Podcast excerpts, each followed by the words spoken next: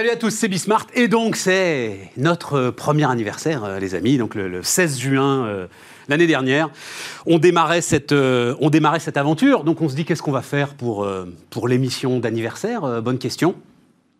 J'ai répondu, bah, on va essayer de montrer ce qu'on a fait de bien, voilà. Et on va inviter, alors, c'est pas, mais on va inviter les, ceux qui me semblent le plus exemplaires de ce qu'on a essayé de raconter. Voilà.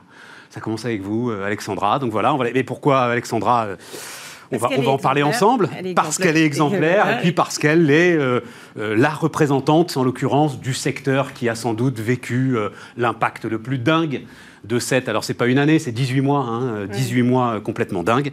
Donc voilà, on va aller voir ça. Ensuite, qui est-ce qu'on va aller voir? On va aller voir, alors, Nicolas Gaume, mais lui, il a toute une histoire mais c'est entrepreneur dans l'espace maintenant. C'est-à-dire, c'est les nouvelles dimensions de l'entrepreneuriat. Qu'est-ce qu'on va aller voir? Alors, les nouveaux fermiers, ça, j'en parlerai avec Cédric, euh, je ne vais pas faire l'article maintenant. Ils font, de, la viande végétale. Bon, vous dites la viande. Je n'ai jamais, jamais, et je vais en parler avec lui, euh, euh, reçu une telle hostilité après avoir interviewé un entrepreneur. J'ai l'impression que c'est un blasphème, Alexandra, que de faire. c'est quelque chose de dingue. La violence qui peut se déchaîner. Et pour le coup, Cédric, euh, donc quand il est venu il y a 6-8 mois, euh, ils ont une usine de fabrication. Euh, l'endroit où est située leur usine n'est pas public. Et ça me surprenait quand même. J'ai compris pourquoi. La viande végétale. Viande végétale. Donc moi, je vais pas dire que je fais du cure de pomme, alors Ah si, si, on va en parler du cure de pomme. là, c'est le sommaire. Ah, ben, j'allais commencer avec ça, le cure de pomme. Attends, attends, attends. La, viande végétale. Bref, on va en parler ensemble. Et puis on terminera avec Léonidas Kalogiropoulos, parce que il a eu la punchline de l'année. Euh, Léonidas, vous le savez peut-être, hein, il a fondé un site internet, alors on en pense ce qu'il veut, mais où l'ensemble des entrepreneurs euh, apportent des solutions pour essayer justement, alors c'était euh, à l'époque, peut-être que ça va revenir, essayer d'améliorer la situation sanitaire. Et en gros, il a beaucoup de mal, l'ensemble de ces innovations ont beaucoup de mal à être acceptées, prises en compte par les autorités publiques, qui lui disent il faut lancer des appels d'offres et Léonidas avait eu cette phrase merveilleuse, est-ce qu'on a lancé des appels d'offres pour les taxis de la Marne? Donc voilà, on va en reparler ensemble. C'est parti, c'est Bismart et c'est donc l'anniversaire. Et le cure de pomme. Alors on commence avec ça, euh. Ah non, on commence quand même avec le. Donc j'ai mis Still Standing parce que euh, Alexandra, donc on s'est vu, c'était le 16 juillet dernier. Alexandra Bois-Auboin, qui est euh, PDG de Pomme d'Api, qui vend des chaussures pour enfants. Et donc c'était le 16 juillet dernier. Euh, et à la question, euh, en gros, euh, je ne sais plus comment je te posais la question, mais est-ce que ton entreprise sort à peu près solide de l'ensemble de cette histoire? Tu as répondu, j'en sais rien. C'est vrai, j'en savais rien. Et je, j'en sais pas beaucoup plus aujourd'hui, sauf qu'effectivement, on est toujours là. Euh, et en fait, on s'est aperçu que le, confinement de l'année dernière était moins pire que celui qu'on vient d'avoir. Donc, euh, parce que là, en fait. Comment ça, le confinement de l'année dernière était moins pire que Mais Parce qu'on a pas mal fermé encore aussi cette saison. Ah, bah oui, bien sûr. On a eu le mois de novembre, euh, plus la saison d'été. On a réouvert là plus tard. Donc, quelque part, en fait, on, on enquille un peu les saisons compliquées, mais on est toujours là, hein, donc toujours hyper positif, etc. sans aide, euh, en tant que tel, à part le chômage partiel. Mais le chômage partiel, on a pu l'utiliser que pour les personnes en boutique, hein, parce que les restes des équipes, il fallait quand même qu'on continue à travailler. Ouais. Euh, et on n'a eu aucune aide de l'État. Euh, mais comment ça Alors attends, il faut, il faut dire, il faut préciser que tu, tu es une ancienne banquière d'affaires. Hein, oui, bah non, mais je le suis toujours. Mais, non, bah tu, tu, tu, redevient forcément. Oui, oui, mais je continue un petit peu cette activité, oui, oui. Mais non, non, mais c'est pas ça, c'est que le, on, rentre pas dans. PGE et tout ça quand même. Alors PGE, oui, mais ah moi, bah oui enfin ça reste de la dette, il faut que je la rembourse. c'est toujours ce que je disais l'année dernière. Oui, c'est ce que tu disais l'année dernière. Et, bah oui, mais je la rembourse. Il va falloir que je la rembourse. Donc je considère que c'est, enfin, j'ai pas eu de subvention de, en tant que telle parce qu'on n'a pas les bonnes cases, parce que comme on n'a pas que des boutiques, qu'on vend aussi euh, à des commerçants, donc on fait ce qu'on appelle du wholesale. Euh, bah, j'ai pas zéro de chiffre d'affaires pendant les fermetures, j'en ai un peu, mais j'ai quand même une baisse. Je me suis pris 30 euh, ou 40 de chiffre d'affaires en moins l'année dernière et ça va être la, la, même punition cette année. Donc en fait, c'est c'est vrai que ça reste compliqué parce que les coûts fixes restent là. Ouais. Et, euh, et quand on n'est pas une grosse entreprise, et puis même d'ailleurs quand on en est une importante, les, les, les, les baisses de 30% de chiffre d'affaires, c'est violent, quoi. Ah, mais je le confirme. Euh, mais euh, le chiffre d'affaires qu'on avait l'année dernière, c'était 16 millions d'euros, c'est ça Ah oui, non, mais. Faut oui, l'oublier, celui-là. Oui, c'était 2019. C'était Là, 2019. 2020, on était plutôt à 13, euh, 13 millions, 13 millions et demi. Et là, on va essayer, je ne sais pas si on fera le même, on va essayer de faire un petit peu mieux que l'année dernière. Mais compliqué, quoi. C'est- dur. Et, et pourtant. Alors, ce qu'il y a eu de bien quand même, c'est que tous nos clients, les petites boutiques, de, enfin les, les chausseurs pour enfants multimarques qui achètent nos marques, Voilà. eux ont été effectivement aidés et ça c'était super. Donc ce qui fait que ça a permis que nous, notre chiffre d'affaires sur ce réseau-là, Je ne comprends de- pas, Alexandra. Je comprends pas pourquoi eux, ils sont aidés, pourquoi toi, tu l'es pas. Mais parce que eux, c'est T'es dans un trou dans la raquette, toi. Ah bah oui, moi je oui, mais on a tout essayé. hein. Franchement, j'ai essayé Ah bah, même les confiance. cabinets, les gouvernementaux. J'ai tout essayé. Donc là, je suis sur la région. On essaye encore, hein, parce qu'on va pas. Non, on, on a toujours une case euh, qui rentre pas. Soit on est trop gros, soit on perd pas plus que 50% de chiffre d'affaires, soit les interdictions c'était pas complètement. Enfin bref. Euh, et puis on souffre aussi beaucoup en grands magasins parce que les grands magasins ils ont quand même été fermés. Plus, encore plus longtemps que les boutiques, hein, ça a été. Et puis on n'a pas de clientèle de touristes qui est revenue encore. Donc voilà, il y, a- il y a toute cette accumulation qui fait que c'est non, c'est pas encore la fête. Ça, ça va peut-être le redevenir. on ne désespère pas. On désespère pas. Mais pour l'instant, on n'est pas encore. euh, y y il y a une clientèle touristique pour la chaussure pour enfants? Ah, oui, à la- ah non, mais Galerie Lafayette Printemps, énormément. Il y a énormément de touristes, tous les, euh, tous les Chinois. Oui, mais je, je les imagine pas Bah, acheter si. des chaussures Bah, pour enfants. Il faut voir ce qu'ils ont là-bas, c'est moche. Donc euh, ils sont très contents de venir ici pour les acheter. Si, si. Ça alors si, si. Oui, oui, et puis, et puis ils prennent des photos, ils achètent pour d'autres. Euh, non, non, ça- Tu m'avais fait un vibrant plaidoyer pour euh, la chaussure pour enfants. Bah J'ai oui. revu ça hier pour euh, repréparer cette interview. Oh, J'étais saisi. Tu disais, mais c'est incroyable, euh, on va dépenser des fortunes pour euh, du lait maternisé et tout, et la chaussure, tout le monde s'en fout. Oui, alors, alors, que, alors que, que c'est santé la du pied. de tout. Santé du pied, c'est l'avenir. Santé du pied, du dos, Oui. de la posture, de, etc. Tout. Et donc, effectivement, il y avait le cuir de pomme. Oui, alors Raconte-moi le cuir de non, pomme. oui, je ne dis pas que c'est anecdotique, mais c'est vrai qu'on continue quand même à essayer de faire de l'innovation, malgré tout. Euh, parce que c'est un autre des sujets, d'ailleurs. De s'endetter, c'est bien beau, mais quand on rembourse la dette après, on peut plus investir. C'est ça, la- la- ça va être aussi nos grandes Bon alors att- attends. Bref, Euh, non, ah, mais bon, on va non, non, non, on va revenir sur le cuir de pomme après parce que c'est évidemment l'un des sujets que je voulais voir avec toi du fait de ta double casquette euh, bancaire euh, d'affaires. Tu sais ce que c'est qu'une dette, tu sais ce que c'est que euh, euh, diluer son bilan, de l'actionnariat. C'est parti dans tous les sens à un moment, mais je crois que d'ailleurs c'était au moment où on se voyait, le 16 juillet dernier, oui. où il y avait euh, mais flopé d'idées pour que globalement les boîtes n'aient pas à rembourser le, le PGE. Et donc on allait transformer ça en fonds propres et ceci et cela, etc. À l'arrivée, euh, Bah, pour l'instant, je ne sais pas si, donné, ça, si ça transforme. Peut-être qu'un jour, ce sera transformé en fonds propres, mais moi, pour l'instant, j'ai toujours un plan de remboursement de mon PGE. Alors, je l'ai peut-être décalé d'un an, mais je. comment tu commenceras quand à le rembourser? Euh, L'année prochaine, en, bah, en avril euh, prochain. Et tu peux pas reculer encore un peu l'échéance? Peut-être, mais voilà, ça reste de la dette à rembourser. Moi, quand j'ai des dettes, j'avais déjà des dettes à moyen terme, des dettes avec des banquiers. Je honore mes dettes euh, comme je peux tous les ans, et c'est ma priorité, c'est de rembourser mes dettes. On peut pas être surendetté non plus. Et de toute manière, et, c'est effectivement mon sujet, c'est de dire très bien la dette et merci parce que c'est vrai que les PGE on en avait besoin donc euh, voilà le chômage partiel tout ça on a eu quand même voilà il y a eu quand même l'État a quand même fait beaucoup de choses mais n'oublions pas que moi à la fin de l'année cette année si je dégage un peu de cash j'ai dit si Ouais. de toute manière, ça va être pour les banquiers en priorité. Donc, tout ce qui est dépenses d'investissement dont on a toujours besoin dans une entreprise pour se développer. Je sais pas si je veux continuer à aller euh, à l'international, si je veux intensifier Internet, c'est quand même énormément d'investissements, etc. Forcément, on va être bloqué. On va être bloqué à un moment ou à un autre. Enfin, on peut pas, euh, on peut pas faire les deux. Mais voilà, c'est la situation aujourd'hui. J'espère que peut-être que. Mais, en discutant avec le banquier, en, en justement. Euh... ah, faudrait que je décrive ton regard. Le mot discuter avec le banquier et, et le regard d'Alexandra, c'est mais sur quelle planète tu vis, toi, euh, mon Mais c'est ami surtout que, Nous généralement, il y en pas a sur pas- la même. mais c'est vrai, il n'y en a pas qu'un des banquiers. Généralement, il y a des tours de table. Ils sont... Moi, j'en ai moins cinq des banquiers. Puis les banquiers, le retail aujourd'hui, je pense qu'il y a des Ouais, écrans rouges Ouais, qui ouais, explosent quand ils appuient Mais oui, mais sur le bouton. Mais justement, tu, tu, tu, tu as, tu as un actif formidable dont on va parler. Oui. La chaussure pour enfants, le cuir de pomme, etc. Et tout. Oui, et donc, et, et tu vas y trouver de nouveaux canaux de distribution. C'est ça le sujet aujourd'hui. On est bien d'accord, mais on fait quand même des paris sur l'avenir. C'est bien beau l'actif, mais l'actif, il faut que ce soit rentable et que ça rapporte de l'argent à un moment. Donc c'est bien beau de dire on a des marques, on a de l'actif, on a des boutiques, on a tout ça, mais à un moment, il faut que ça rapporte.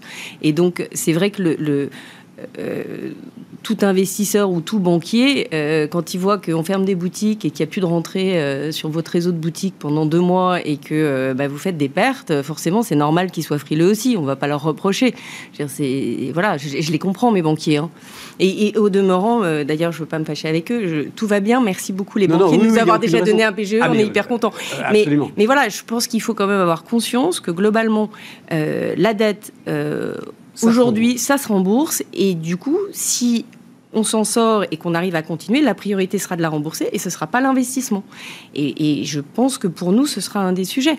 Donc pour l'instant, on a de toute manière toujours voulu préserver les marques, c'est-à-dire qu'on a continué à garder euh, de l'innovation, ce qui est déjà de l'investissement. Hein. Donc on a nos investissements. Nous, le, plus important, c'est le produit.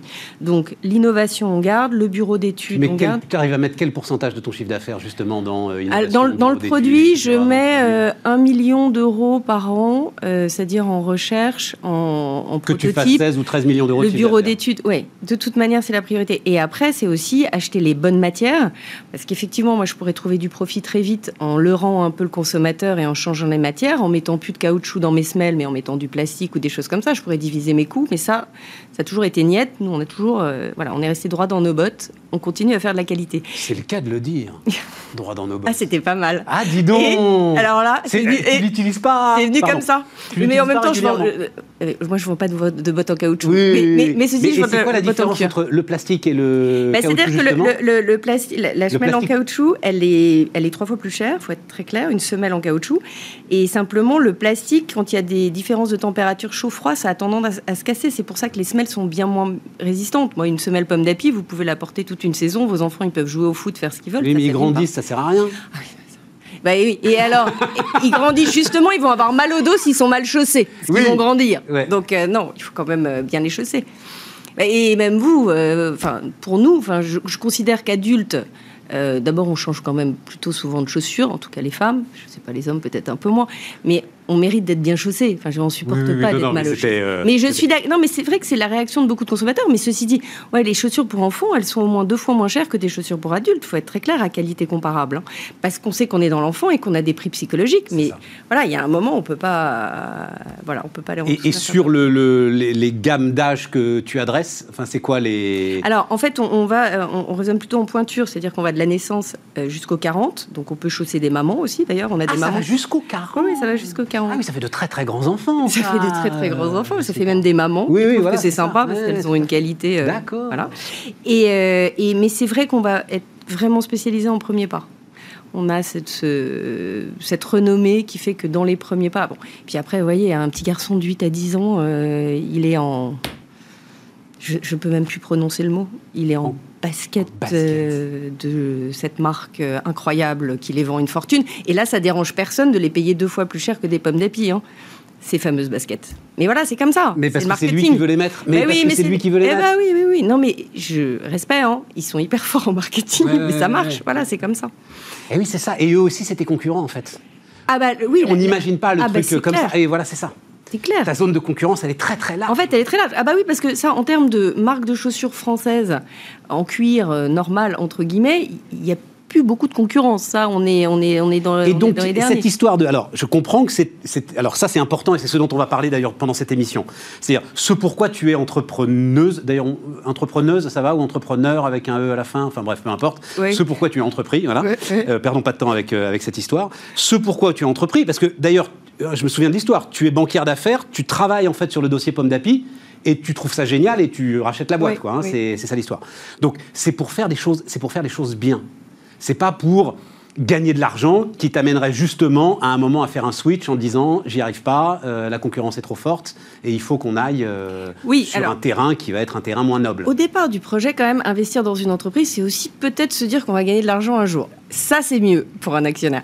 Après, effectivement, l'idée. C'est important ce que tu dis là, Alexandra. c'est la première des motivations pour toi. Non, c'est pas la première. Moi, je respecte ça. Non, non, non, non, non. Et je pense qu'il y, en a, il y, en avait, il y en avait plusieurs. Euh, par rapport à mon ancien métier que je continue quand même toujours à faire, c'était de me dire pour bien conseiller des dirigeants, parce que c'est ce que, je, fais normalement, enfin depuis, j'ai fait ça, depuis 30 ans, pour bien conseiller des dirigeants, il faut savoir ce que c'est qu'une entreprise. Donc voilà, euh, donc c'est pour ça que j'ai voulu me lancer et, me lancer un peu au cœur d'un sujet d'entreprise. Ensuite, effectivement, il y avait c'est une jolie marque. Il faut qu'on continue à, aider ces marques. Euh, voilà, en France, on a plein de talents il faut, voilà, notre savoir-faire français, il faut le préserver. Ça, c'était la seconde raison. Et forcément, la troisième raison, c'est quand on, on, va voir euh, des actionnaires, euh, enfin des personnes, en leur proposant d'entrer dans un tour de table, c'est on va quand même espérer avoir une plus-value parce qu'on va faire de la croissance, parce qu'on va faire des résultats, et puis parce qu'un jour, euh, voilà. Le, le... Je précise ma question. Et à la oui. limite, on, euh, tu vois, tu disais, oh, mais c'est trop long l'interview. Non, non, on arrive au bout là, on pourrait même continuer. Je vais le dire un peu brutalement, je trouve pas d'autre oui. façon de le dire. Tu mourras avec tes idées. C'est-à-dire, si ce que tu viens de décrire, faire une chaussure au maximum made in France, avec les matières qu'il faut pour respecter les enfants, mm. on n'y arrive pas. Euh, parce que, euh, bah voilà, les, les, situations de concurrence est telle qu'on n'y arrive pas.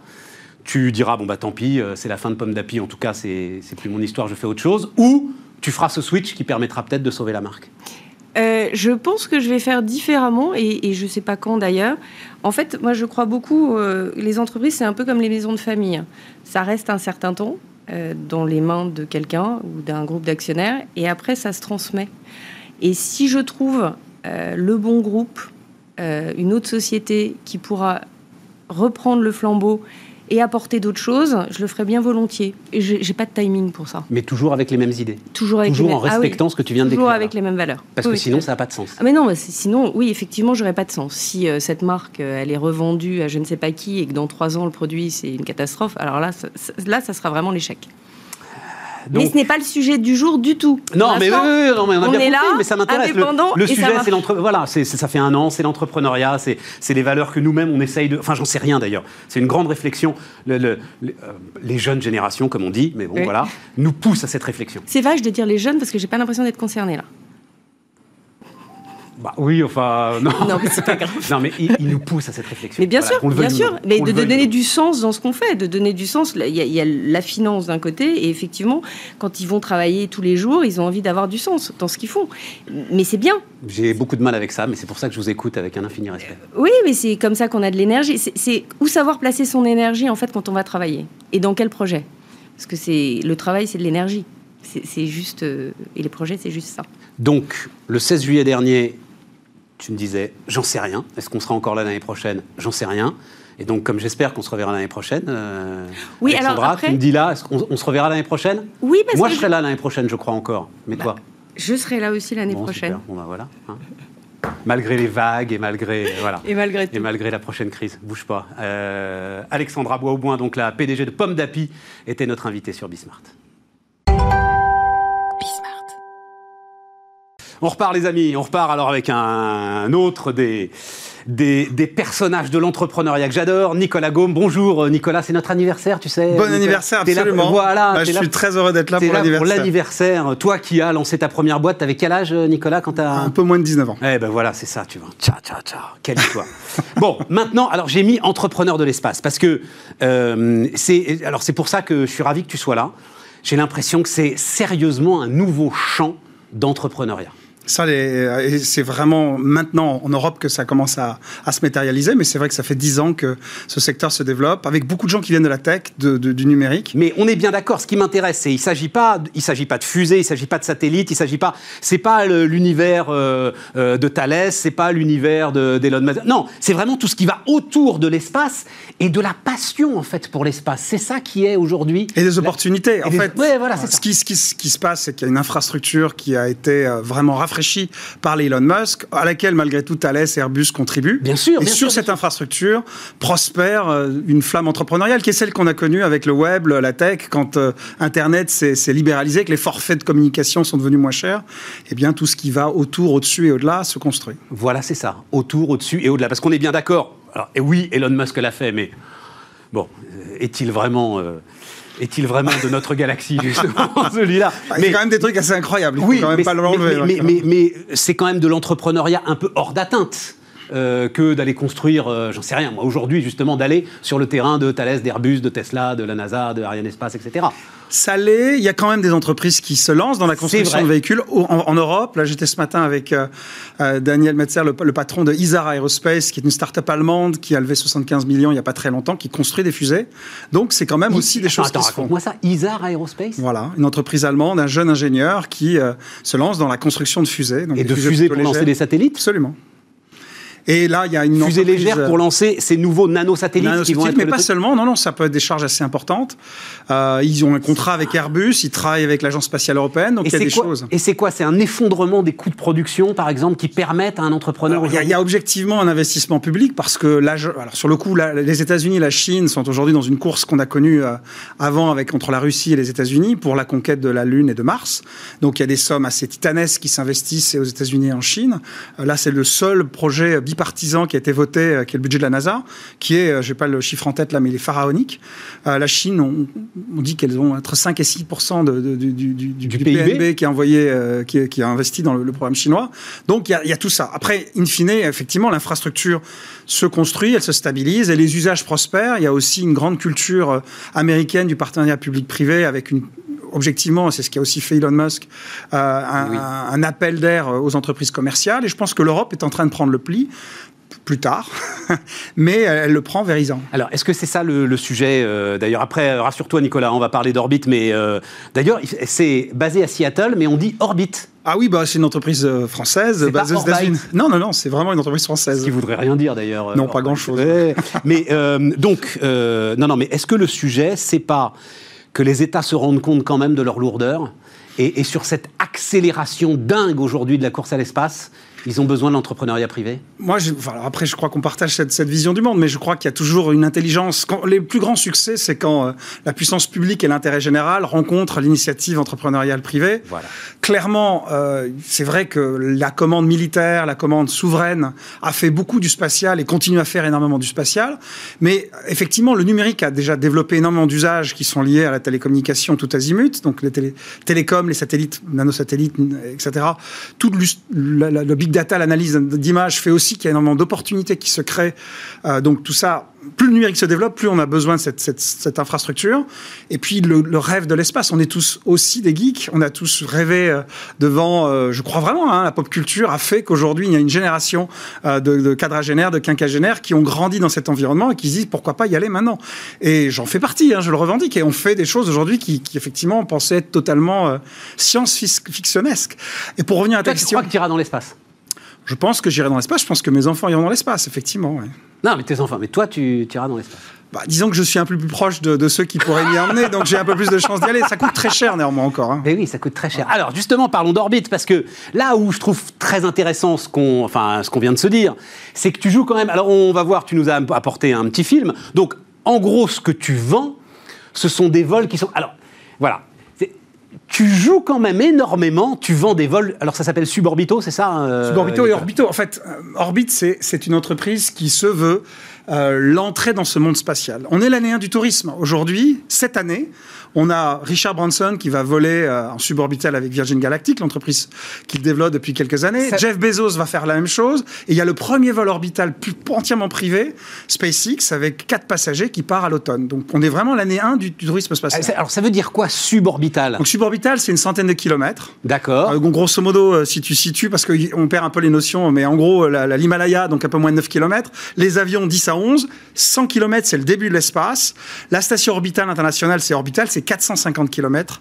Ensuite, on passe euh, la, limite du champ électromagnétique terrestre, on rentre dans l'espace, puis la Lune, puis voilà. Donc, euh, on est à, 100 km pour les vols suborbitaux. Blue Origin, Virgin Galactic, c'est des vols cette année qui vont pouvoir se faire.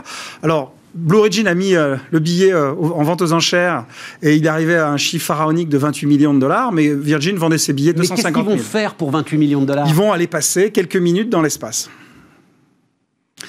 c'est dingue, c'est dingue, mais, Virgin, alors Virgin Galactic a donc, donc il va monter, il va redescendre, on est d'accord. Donc il y a 600 personnes qui ont payé euh, l'équivalent à peu près 250 000 dollars chacun pour aller dans l'espace. Et il y a 8000 personnes qui sont inscrites pour pouvoir euh, y aller et réserver un, un ticket. Et c'est des choses qui continuent à se développer. Et pour prendre une photo prendre une photo, Ça vivre la photo la plus chère du monde. vive l'impesanteur, et c'est le début, parce que, in fine, euh, les vols s'allongeront et, et on pourra aller de plus en plus loin. Bon.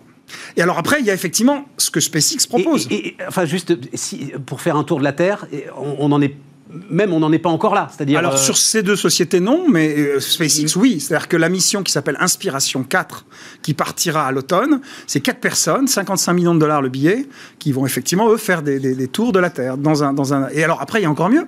Il y a la société Axiom, qui est une société privée euh, américaine également, qui va proposer une semaine sur la station orbitale internationale euh, au début de l'année prochaine. Donc, dans les 12 mois qui viennent, le tourisme spatial devient une réalité accessible à des gens fortunés, mais accessible, et on peut imaginer que le prix va, va baisser.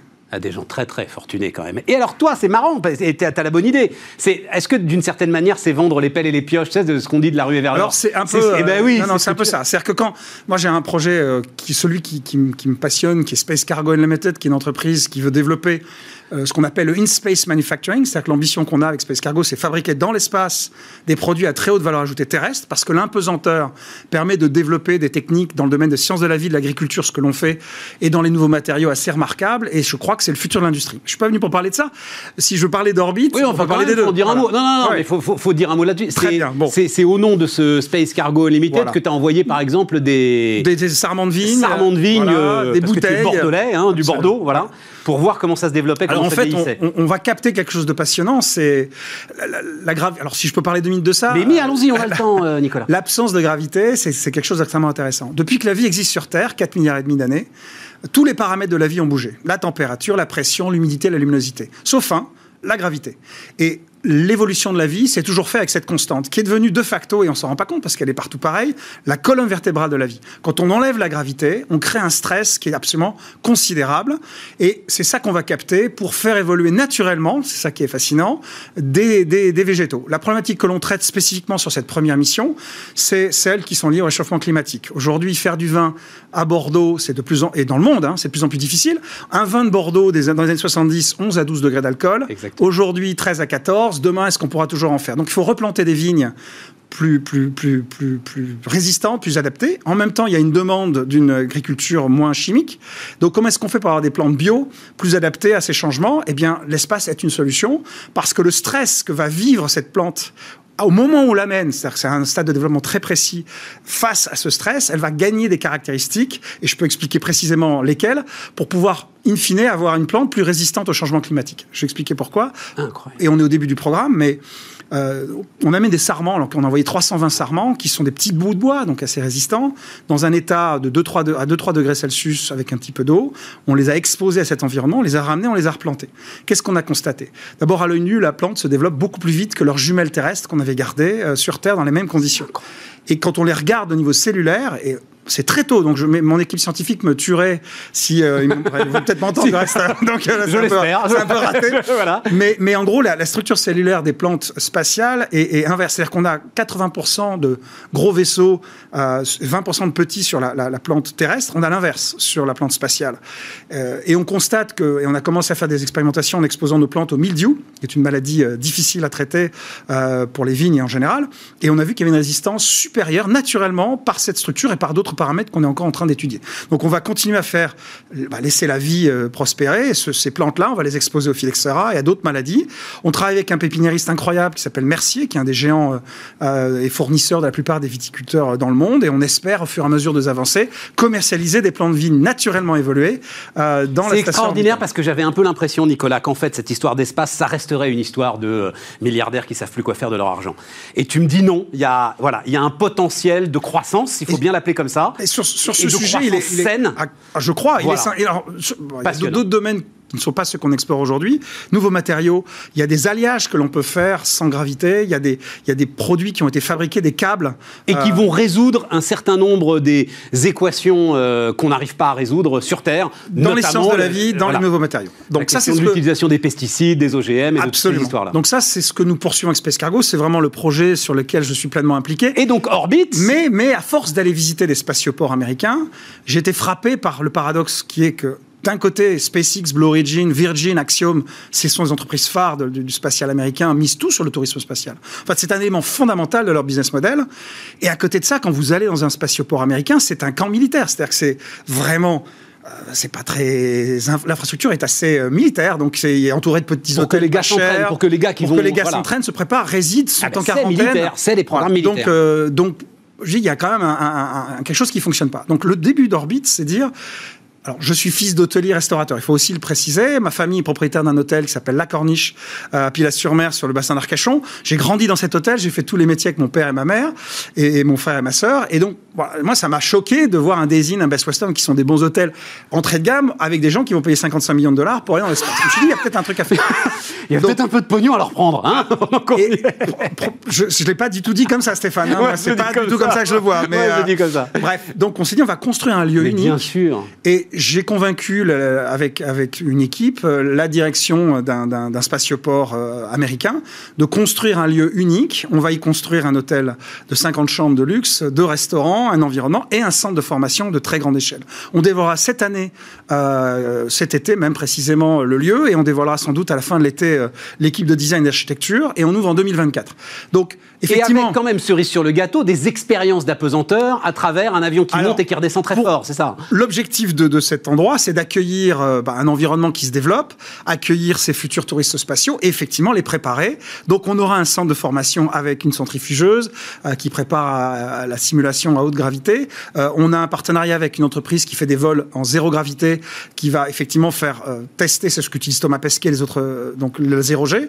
Et puis des salles de qu'on classe. d'ailleurs hein, dans la petite Voilà. vidéo qui est passée, là, qu'on Absolument. pourra peut-être remettre d'ailleurs. Des salles de classe, euh, des formateurs. On a tout un tas de- de- d'anciens astronautes. Alors, Mais ton public, évidemment, tu le penses plus large que ceux qui, à Oui, un alors- moment, vont monter dans, euh, vont dépenser 50 millions de dollars. Évidemment, notre objectif, c'est vraiment de démocratiser cette préparation. De, de- on, on fera des packages à, à, à 1000 euros. C'est une sorte Euh, de parc d'attractions que tu es non, en train de faire, Nicolas. justement. Mais si, quand même. Alors, parc d'attractions. ça dépend comment on définit. Est-ce que euh, aller chez, aller chez, euh, je sais pas, aller chez Alain Ducasse dans un bon restaurant, c'est aussi parc d'attraction. Si tu vas par là, c'est- Mais non, dépend de l'attraction. c'est- des activités. C'est du plaisir. Non, non, mais c'est du plaisir, c'est de la qualité. Ce qu'on veut, c'est faire le meilleur de la formation avec le meilleur de l'expérience euh, hôtelière et de restauration. Et c'est ce mariage-là qui fait la spécificité d'Orbit. C'est le fait qu'on va avoir un lieu unique, avec un centre unique euh, qu'on dévoilera, et je pense que c'est quelque chose qui fera date. euh, et qui restera, c'est-à-dire que c'est un endroit emblématique dans un endroit emblématique, donc on pense qu'on aura quelque chose de durable. Et on va faire une formation qui sera, encore une fois, le meilleur de ces deux mondes qui ne se parlent pas. Qu'on peut faire des formations techniques très pointues, et l'Agence spatiale américaine, l'Agence spatiale européenne font des formations, mais vont s'arrêter à la technique, à la préparation. Nous, on pense qu'il y a des éléments euh, de préparation mentale, de, de, projection, de pourquoi on veut le faire, pourquoi on veut aller là-bas, de, de- d'expérience qui va accompagner en coaching, en, en, en suivi, euh, toute cette, cette, cette- ce mental, parce que c'est aussi une expérience très, très, très forte. Et c'est ça qu'on va offrir. Et on le fait dès cette année dans des stages qu'on va euh, opérer à partir d'hôtels existants, dont la Corniche, euh, où nous ouvrons la semaine du 23 août un, est. séminaire de Mais 4 ça jours pub. pour préparer une expérience. Un mot. Nicolas, parce que tu es aussi euh, cadre chez Microsoft. Mhm. Alors, été, tu, es entrepreneur, donc ça s'arrête jamais, ça, ça j'ai compris, ça y est, c'est un truc, je pense moi, moi que c'est un truc génétique. Donc, ah non, mais sérieusement, sérieusement, c'est pas possible, il y a des familles d'entrepreneurs. En même temps, on me dit, oui, mais c'est parce qu'ils en entendent parler à table. Quand tu es à table dans une famille d'entrepreneurs, ça ne parle que d'entreprise, donc forcément, c'est un virus qui te saisit à un moment. Ah, c'est mon cas, je suis, je suis arrière-petit-fils d'entrepreneur. Ouais, voilà, c'est ça ça. transmis. Bon. ouais. Mais, mais, mais tu as quand même un boulot chez Microsoft. Absolument. Donc, que je fais avec passion non, mais et qui me prend du temps. C'est sur la- le mindset de la grande entreprise, c'est-à-dire ils te laissent faire ça parce qu'ils savent très bien que euh, y a des allers-retours, que c'est plus de dynamisme aussi pour l'ensemble de ton boulot de Microsoft, ou tu le fais, euh, c'est un hobby, euh, Je- il n'y a pas de lien entre les deux. Alors, je pense qu'il y a un peu des deux. Quand, quand, quand j'ai, enfin, il se trouve que je, je rentrais chez Microsoft par le biais d'une, d'une start-up dans laquelle, à laquelle j'étais associé qui s'est fait racheter. Puis une conversation d'un et une autre. Moi, je lançais avec euh, Emmanuel Chopard, mon associé Space Cargo Unlimited. Et j'ai un des dirigeants de Microsoft qui m'a dit, viens. Moi, je dis, je peux pas, je lance cette start-up. Il m'a dit, c'est pas grave, on va pouvoir accommoder et accepter. Donc, ça s'est fait comme ça. Voilà, c'est ça. Et ensuite, les, les choses se sont développées ainsi. Après, euh, j'ai fait effectivement Mais 30 eux, ans. ils veulent du dynamisme entrepreneurial au sein de leur organisation. C'est une en fait. entreprise, et je, je crois qu'on a eu l'occasion de le dire, qui vraiment s'est transformée remarquablement sous le leadership de Satya Nadella. Il y a une culture euh, d'entreprise euh, qui est extraordinaire, qui est puissante, qui se renouvelle. Moi, ça fait 30 ans que je fais de, du numérique, de la tech, de l'IT, donc c'est un domaine que je connais bien. Et effectivement, j'ai beaucoup le plaisir de le faire à, l'échelle de, de- de Microsoft. Et effectivement, je serai, je sais pas, euh, Iron Man, ce que je ne regrette de ne pas être. je ferai un entraînement l'été, le week-end, la nuit, intense. Je pense que ça serait pas plus exigeant. Et, donc, à partir du moment où je fais bien mon boulot chez Microsoft, donc voilà, ça se passe plutôt bien. Et je continue à faire euh, cet ensemble. Après, j'ai un associé qui gère Orbit. Donc euh, c'est pas moi qui suis aux commandes et, je m'associe avec une équipe remarquable. Donc j'ai cette chance. Et c'est tout à fait la même chose. Déléguer, l'une des clés. Truc que j'ai bien appris ça euh, en, un an. Merci euh, Nicolas. Nicolas Gaume, notre invité sur Bismart. On repart les amis, on repart donc avec Guillaume Dubois. Bonjour Guillaume. Bonjour Stéphane. Co-fondateur des Nouveaux Fermiers. C'est ton acolyte cofondateur qui était venu nous voir euh, durant la première année qu'on a passée euh, sur Bismarck, qui s'appelle Cédric. Euh, alors, il y a deux choses, Guillaume, pour lesquelles je voulais à nouveau vous, vous, retrouver. mais la première, c'est que je n'ai jamais rencontré une telle hostilité. Je te le dis très franchement. Euh, alors en fait, euh, euh, il va revenir d'ailleurs bientôt le, fondateur de Feed, qui est aussi dans une manière de transformer l'alimentation, a lui aussi affronté cette hostilité. oui, jamais affronter une telle hostilité face à des entrepreneurs comme vous.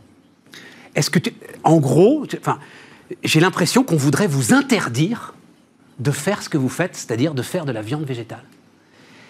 Et je ne comprends pas euh, pourquoi il y a cette hostilité autour de l'entreprise, ou plutôt autour de votre activité. Alors d'abord, est-ce que vous la ressentez? Alors on la ressent, ça dépend en fait des gens. Euh, ce qui se passe, c'est qu'en France, quand on innove sur la nourriture, en fait, c'est un sujet super sensible parce qu'on a un patrimoine culinaire, il y a des traditions. Et donc, dès qu'on vient toucher, nous, ce qu'on fait du coup, juste en deux mots, c'est viande végétale. Donc, ça ressemble à de la viande, mais c'est pas de la viande. Et du coup, le, monde de l'élevage euh, voit pas forcément ça d'un bon oeil. Néanmoins, quand il y a une critique, on a dix supporters. Et nous, c'est ça qui mais, non, non, mais c'est pas des. À la limite, c'est les seuls qui pourraient rationnellement, effectivement, avoir de l'hostilité vis-à-vis de ce que vous faites. C'est les éleveurs. Mais c'est pas les éleveurs, euh, mon sujet. Moi, je suis assez peu, je dois l'avouer, en contact avec des éleveurs. Non, non. C'est les urbains du quotidien qui hurlent, euh, enfin j'en sais rien moi, au blasphème, enfin ce serait quelque chose qui serait contre nature, euh, vous seriez en train de détruire encore plus la planète, alors qu'on va en parler, globalement c'est l'inverse que vous voulez faire quand même. ah ben c'est exactement hein, ça. Guillaume. Donc, mais euh, en fait, ma question c'était finalement, est-ce qu'à un moment, ça ne vous interroge pas sur le fait que pourquoi est-ce que je vais continuer à me battre et est-ce qu'il faut vraiment que je continue à entreprendre dans ce domaine-là? Ah bah justement, en fait, le, constat, nous, notre constat était très clair pour la planète. L'élevage, la, la, viande, c'est 15% des émissions de carbone. On arrive à faire 11 fois moins de CO2. Il faut manger moins de viande, c'est un fait il faut manger moins de viande. Et les alternatives végétales, c'est un des moyens de manger moins de viande. Et dès qu'on innove, en fait, dès qu'on change quelque chose, ça excite des gens, ça, c'est le changement. Et c'est normal, en fait, on est habitué à des habitudes alimentaires. Nous, il y a beaucoup de gens qui, au début, j'ai une histoire, en fait, qui est intéressante, c'est avec Éric Bouchenoir, meilleur ouvrier de France, ancien bras droit de Robuchon représentant de la tradition française un peu. Quand on est allé le voir, il y a un an et demi, quand on est allé le voir, on allé lui amener nos produits, il a dit je veux pas goûter, c'est de la merde il a dit je veux pas goûter, c'est de la merde ce genre de choses. On a goûté avec Monsieur Robuchon il y a 5 ans, euh, quand il était encore vivant, il y a 5 ans, et on avait trouvé ça dégueulasse. Pas les nôtres, ils étaient allés aux États-Unis, ils avaient trouvé ça dégueulasse, ils aimaient pas du tout le principe.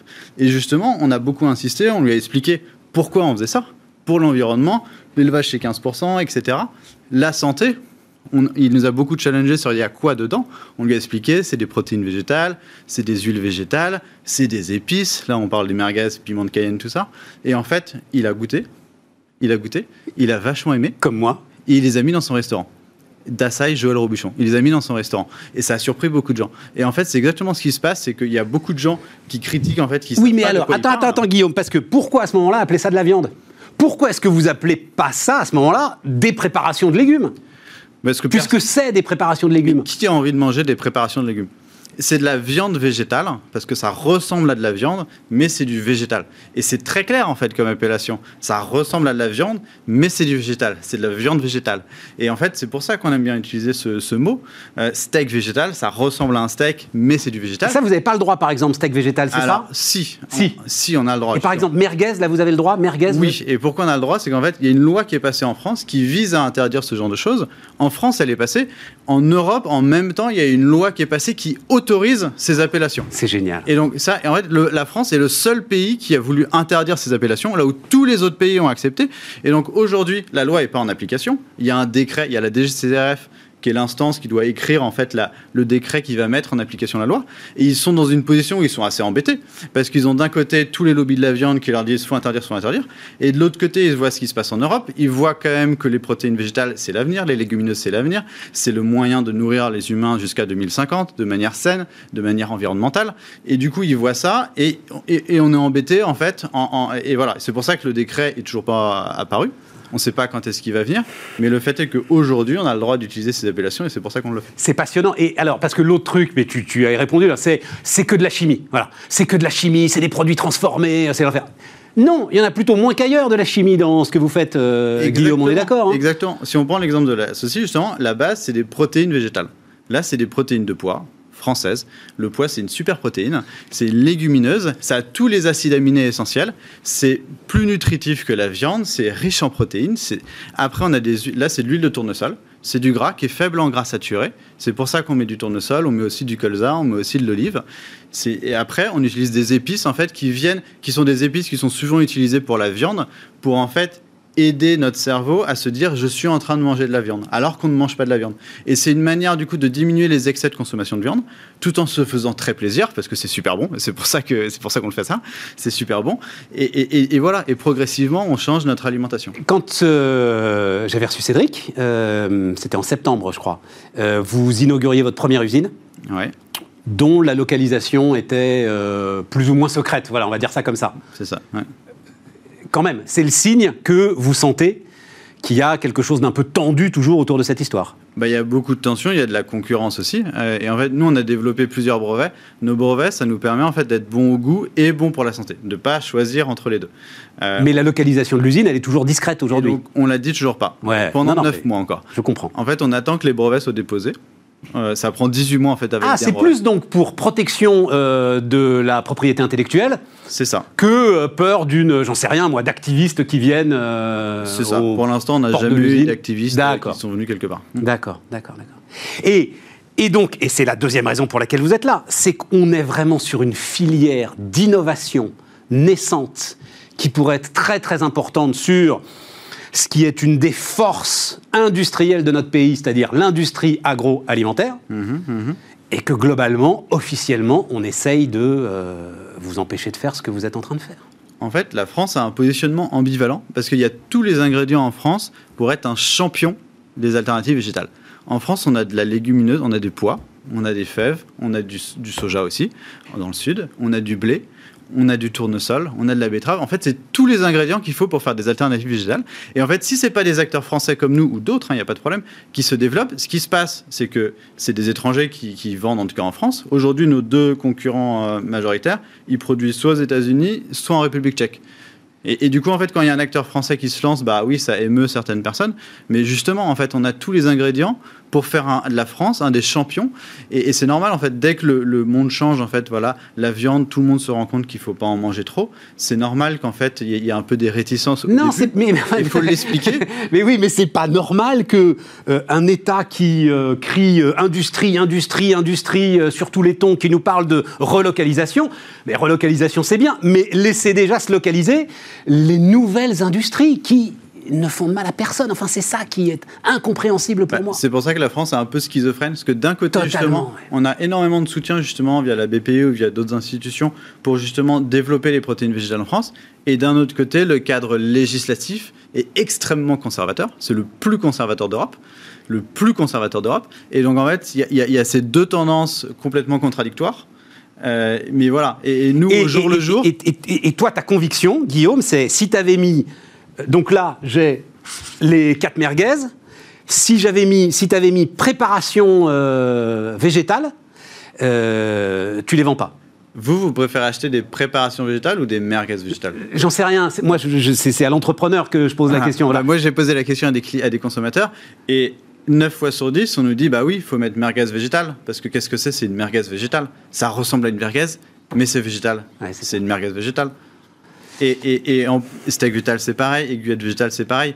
Et justement, on donne de la transparence. C'est pour ça qu'en fait, en dessous, on montre les, ingrédients. On, voit bien que c'est pas de la viande. Enfin, il faut vraiment être. Enfin, on voit bien que c'est pas de la viande. J'ai pas dit, mais on a compris.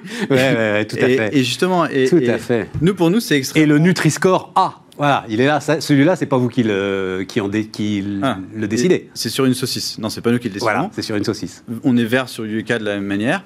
Et en fait, on peut faire des produits très sains de cette manière-là.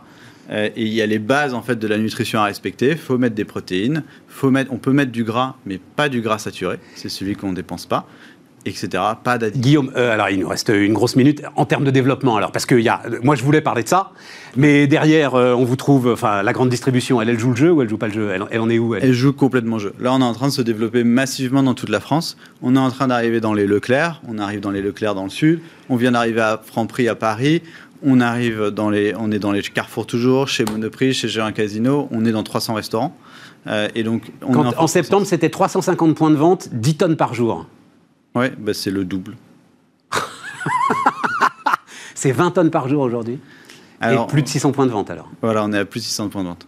Exactement. Et sur le, le- sur le tonnage, euh, tu, enfin, tu, Le tu veux pas le dire Ouais, on communique pas trop. Tu veux cette pas le dire, d'accord, d'accord, tu veux pas le dire. Mais c'est toujours pour des problèmes de concurrence, c'est ça C'est parce que. euh, Oui, c'est- là, la, raison pour laquelle on divulgue pas l'usine, c'est pour des problèmes de concurrence. Ouais. C'est pour les brevets. Et le En tonnage, c'est pareil. Le tonnage, c'est pareil. En fait, toutes les choses un peu techniques. Nous, on a des brevets, on a mis deux ans à développer ces brevets. Euh, ça nous donne un avantage concurrentiel. Et donc, pour le coup, on a envie de protéger ces brevets. Et dans votre euh, idée d'entrepreneur, euh, vous allez pouvoir, parce qu'on est sur de l'industrie agroalimentaire, à un moment, c'est de très lourds investissements. À un moment, c'est des industriels qui vous feront confiance ou pas, etc. Et tout. Vous continuez la route tout seul ou vous vous adossez à un géant de l'alimentation euh, qui pourrait euh, être intéressé par ce que vous faites. Non, non, non, justement. Pour l'instant, on continue la route tout seul. En fait, ça nous donne énormément d'agilité. Ouais. On développe très rapidement des, des produits. hein. Euh, là, les, les- les saucisses, on a fait. Il y a 600 versions de saucisses avant cette version-là. On a fait ça en 7 mois. Génial. Et, et donc, beaucoup d'agilité. Et ça, c'est important. Euh, et aussi, on est très présent en fait sur les réseaux sociaux parce que c'est là où en fait on construit une communauté. Et il y a quand même énormément de gens qui nous soutiennent, qui nous envoient des petits messages, qui disent j'ai goûté, c'est super bon. Euh, J'ai fait goûter à mon beau-père qui était un gros viandard et maintenant, eh ben, il en mange à, à- à midi. Euh, et c'est comme ça que ça se développe. Bravo Guillaume. Merci beaucoup euh, Bah, d'être venu nous vous. voir. Voilà, Ouais. hein, donc Guillaume Dubois, cofondateur des Nouveaux Fermiers, notre invité sur Bismart. Allez, on termine les amis, on termine avec alors Léonidas, Léonidas Kalogiropoulos. Bonjour, Bonjour. Léonidas. J'ai mis les entrepreneurs avant tout point d'exclamation. C'est ton cri. Ça- ça va très bien. C'est ton cri. Léonidas, donc euh, je le disais en sommaire, c'est la punchline de l'année.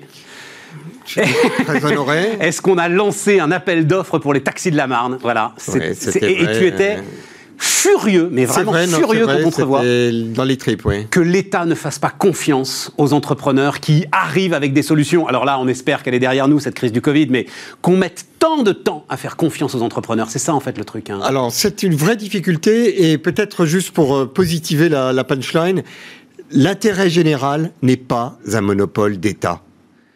Voilà. La nation, ce sont plein de citoyens, entrepreneurs qui disent tiens, il y a un problème. Et qu'est-ce que c'est un entrepreneur? C'est quelqu'un qui se dit je prends le problème et j'en fais mon affaire, je le prends en main et je vais trouver la solution.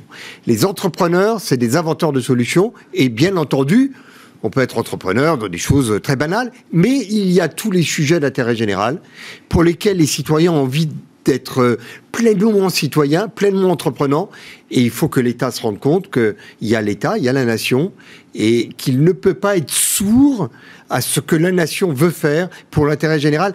D'ailleurs, c'est la grande chance de notre État d'avoir une nation aussi extraordinaire à ses côtés. Oui, c'est ça, parce que euh, Oui, il lui faut une sacrée choses. force de conviction. hein. Regarde, Oui. regarde le gamin qui était là euh, à ta place. Donc, euh, les nouveaux fermiers, ils font des merguez végétales. Extraordinaire. En fait, en fait, si il suivait la législation française, il n'aurait pas le droit de les appeler merguez. Et lui, sa conviction, c'est qu'à partir du moment où ça s'appelle pas merguez, on aura beaucoup, beaucoup de mal à les vendre. Heureusement, la législation européenne leur permet de le faire. Mais tu te rends compte de cette histoire Ils sont en train de faire une filière industrielle agroalimentaire qui utilise toutes les forces de notre industrie agroalimentaire, l'ensemble des protéines végétales. On en a presque trop. On a raconté la crise de la betterave, le blé. Bref, on a tout ce qu'il faut.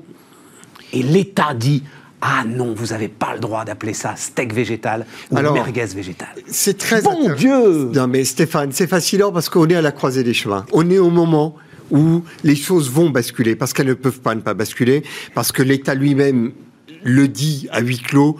j'ai un texte, je suis obligé de l'appliquer, mais aidez-moi moi-même État à en sortir. Toi, c'est sans arrêt ce que tu entends dans Sans ton arrêt. activité de lobbying. euh, C'est sans arrêt et il faut savoir que j'ai accompagné mes résolveurs de problèmes Absolument. Covid. Ils sont désormais une soixantaine sur cette plateforme qu'on a créée il y a trois mois, Entrepreneurs pour la République. Et ensemble, on est en train de faire tomber toutes les barrières. Ensemble. Et tous les responsables de cabinets ministériels qu'on rencontre, évidemment, Évidemment, on va vous aider. C'est pas simple. Nous demandez pas ça en 24 heures, mais on va y arriver et on va y arriver. On va y arriver et on va arriver à les aider également. Et qu'est-ce que nous faisons ensemble avec nos entrepreneurs? De temps en temps, on va chercher la loi européenne qui nous libère de la loi française. Par moment, on va chercher la loi française qui nous libère de la loi européenne et on apprend à jongler parce que, en définitive, on va bien entendu y arriver. Ouais. Alors, c'est un que travail de d'énergie gaspillée. Que bon d'énergie gaspillée, mais on est en train, je pense, d'apprendre ensemble que on ne va pas y arriver si on n'a pas conscience que lorsqu'il n'y a aucun contrôle étatique, ça donne des abus comme ceux de Google, euh, des Évidemment. choses, euh, voilà.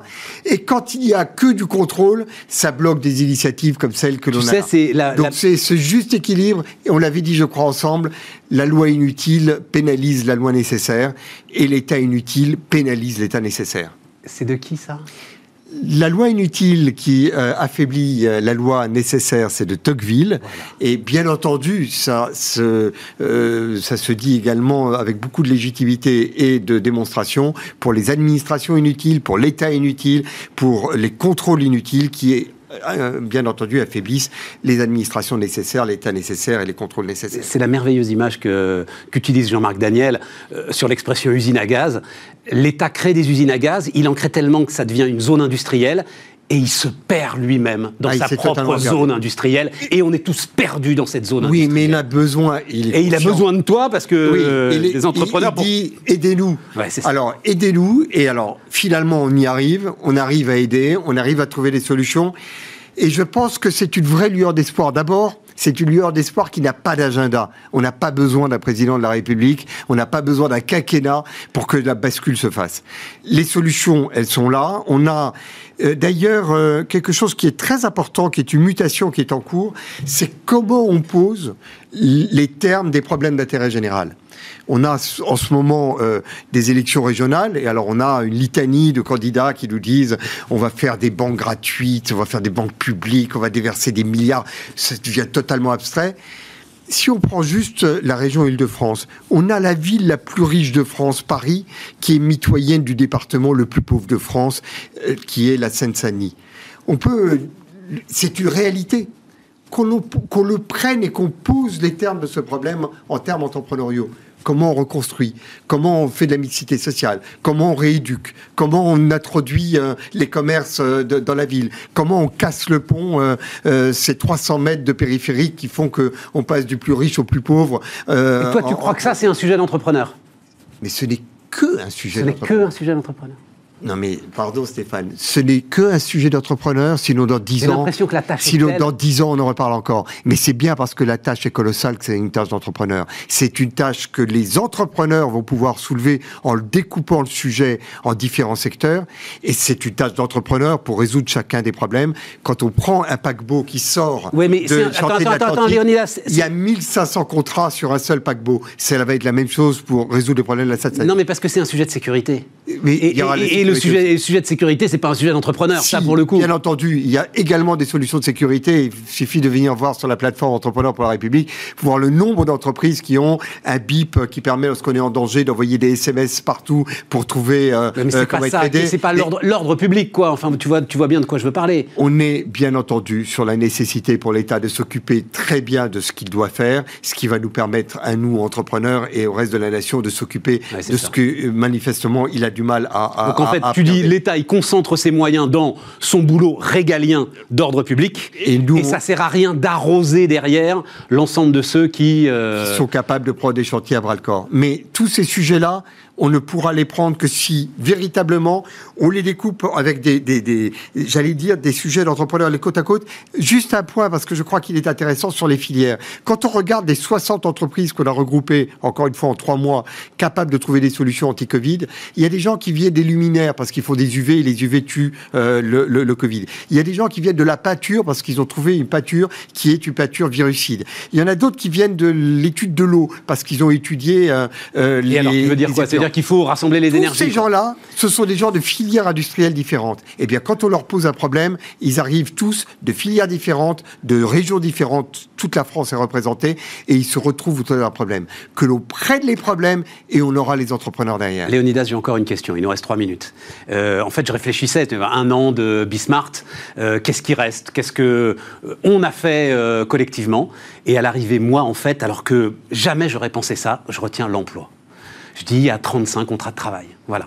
Et c'est finalement la seule vraie valeur et la seule vraie mission de l'entreprise que de permettre à des gens euh, d'essayer de vivre dignement de leur travail. Je ne trouve pas de moyen de le dire autrement. Est-ce que ça te va, ça, comme seule mission de l'entreprise? Je ne suis pas euh, malheureusement euh, totalement en C'est pour ça que je voulais, je voulais là-dessus. Je... Deux minutes pour répondre. On a deux minutes et il ne faut pas, pas davantage. À chaque fois que l'entrepreneur prend un sujet à bras-le-corps, il apporte des solutions à la collectivité. Lorsque Bismart se lance, il apporte une visibilité à ces kyrielles d'entrepreneurs qui n'ont pas trouvé les médias qui les entendent parce que les médias comme l'État parlent à des grands groupes et à ceux qui ont la visibilité. Bismart est allé chercher ce terreau d'entrepreneurs et je pense que comme moi, tu es fasciné par ce que tu as découvert en un an. Ah bah tout le temps, bah, depuis, enfin depuis non, mais, 15 ans, depuis absolument. Non non mais ça il n'y a pas de doute. C'est extraordinaire et je pense que ce qui est intéressant, c'est qu'à chaque fois qu'on est utile, à chaque fois qu'on a apporté des solutions à la collectivité, eh bien, on crée des emplois.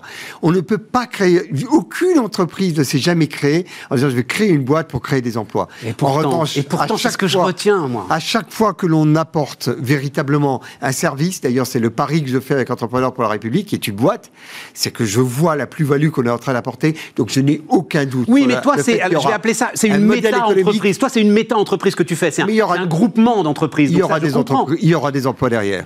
À chaque Mais fois alors, que l'on d'accord avec moi, à la fin, la vraie mission, la vraie vertu, c'est de participer au bonheur collectif par l'emploi, par le travail. Écoute, je pense que l'on apporte une utilité et que cette utilité est liée à des emplois. Et ce qui est magnifique avec les emplois que l'on crée ensemble, tu en as créé, j'en crée, c'est que chacun de ces employés euh, qui a une mission en main, tous les matins, il se dit, je sais ce que j'amène à la société. Ah ben, ça, et ça, c'est extraordinaire. Et tu sais à quel point, lorsque l'on crée des emplois factices, euh, eh bien, il y a cette contrepartie qui n'est pas là.